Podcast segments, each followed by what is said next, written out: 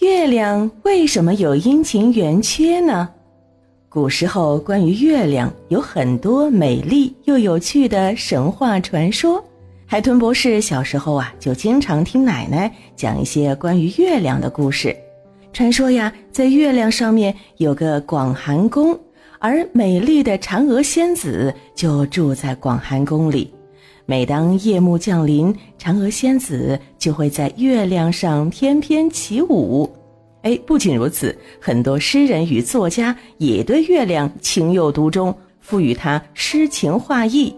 北宋诗人苏轼曾经写过一首词，叫做《水调歌头·明月几时有》，至今都被世人广为传颂，甚至谱曲做成了经典的流行歌曲。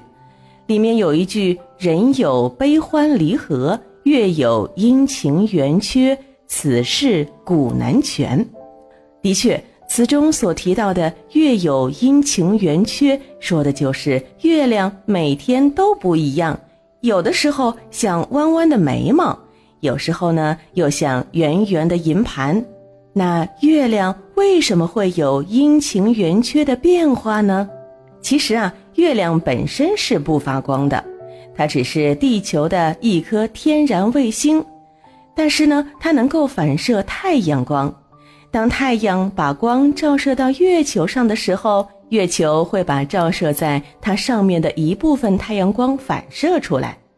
由于月亮、地球和太阳都是宇宙当中不断运动着的天体，月球在绕地球公转的同时，还随地球绕日运转。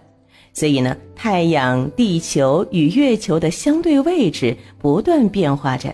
所以呢，我们在地球上所看到的月球明亮部分的形状也是在不断变化的。在农历的每月初一，当月亮运行到太阳与地球之间的时候，它们三个就在一条线上。月亮以它黑暗的一面对着地球。并且与太阳同升同落，我们就没有办法看到它反射出来的光。这时的月相叫做新月。新月过后，月亮渐渐移出地球与太阳之间的区域。这时，我们开始看到月亮被阳光照亮的一小部分，形如弯弯的峨眉。所以，这时候的月相叫峨眉月。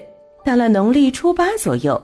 从地球上看，月亮已经移到太阳以东九十度角，这个时候我们可以看到月亮西边明亮的半面了。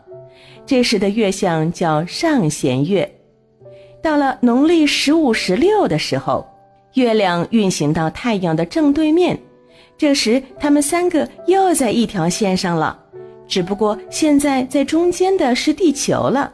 月亮把它整个明亮的一面对着地球，这时的月相称为满月，也就是我们常常听到的十五的月亮。